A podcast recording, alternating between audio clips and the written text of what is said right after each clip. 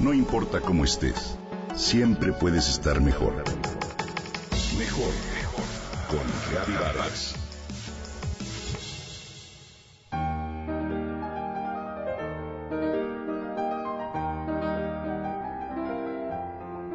Cada uno de los colores que la caracterizaron a lo largo de la vida los tomó de su ciudad natal para plasmarlos en la mayor parte de su obra.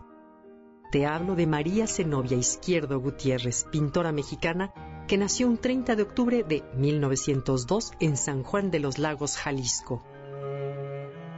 María Izquierdo, cuando tenía cinco años de vida, perdió a su padre y por eso se educó principalmente con sus abuelos, hasta que su mamá contrajo matrimonio de nuevo. Desde sus primeras obras, Izquierdo reveló gran parte del entorno en el que vivió. En 1923, la familia se mudó a la Ciudad de México, donde María descubrió una atmósfera de cultura que la llevó a estudiar arte. Ingresó a la Academia de San Carlos, estudió en la Escuela Nacional de Bellas Artes y cursó Historia del Arte con el profesor Antonio Caso. Dibujó con Alberto Garduño y aún como nueva alumna cursó estudios avanzados. Su primera exposición se llevó a cabo en el Palacio de Bellas Artes de la Ciudad de México, en una galería que atendían los pintores Carlos Mérida y Carlos Orozco Romero. Diego Rivera escribió la introducción al catálogo, pues en ese entonces ya era director de la Escuela Nacional de Bellas Artes. Así la definió como uno de los mejores elementos de la academia, una de las personalidades más atrayentes del panorama artístico.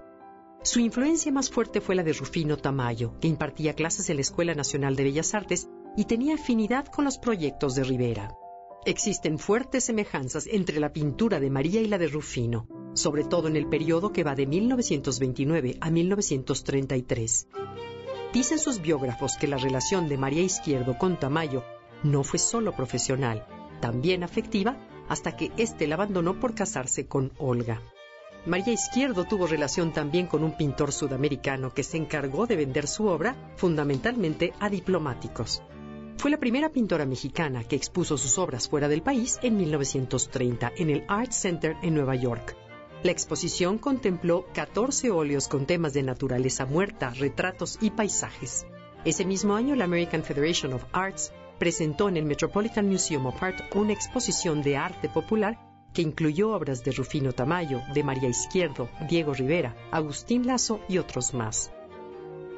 En la obra de María se refleja un México lleno de color, de costumbres y tradiciones, pero sobre todo se hace referencia marcada a la feminidad. Su producción es abundante y dentro de las técnicas empleadas destaca el óleo, la acuarela, algunos dibujos y gilografías. Izquierdo expuso en salas y galerías de México, de Nueva York, de San Francisco, Santiago de Chile, Brasil, Lima, Guatemala, París y Tokio.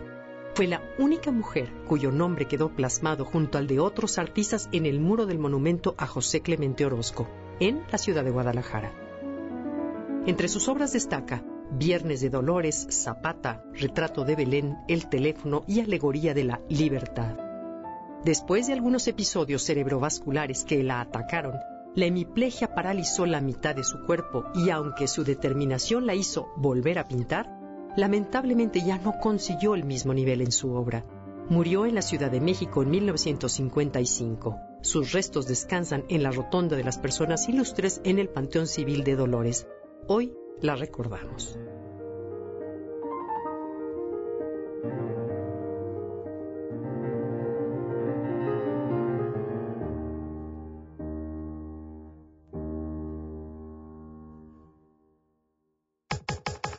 Comenta y comparte a través de Twitter.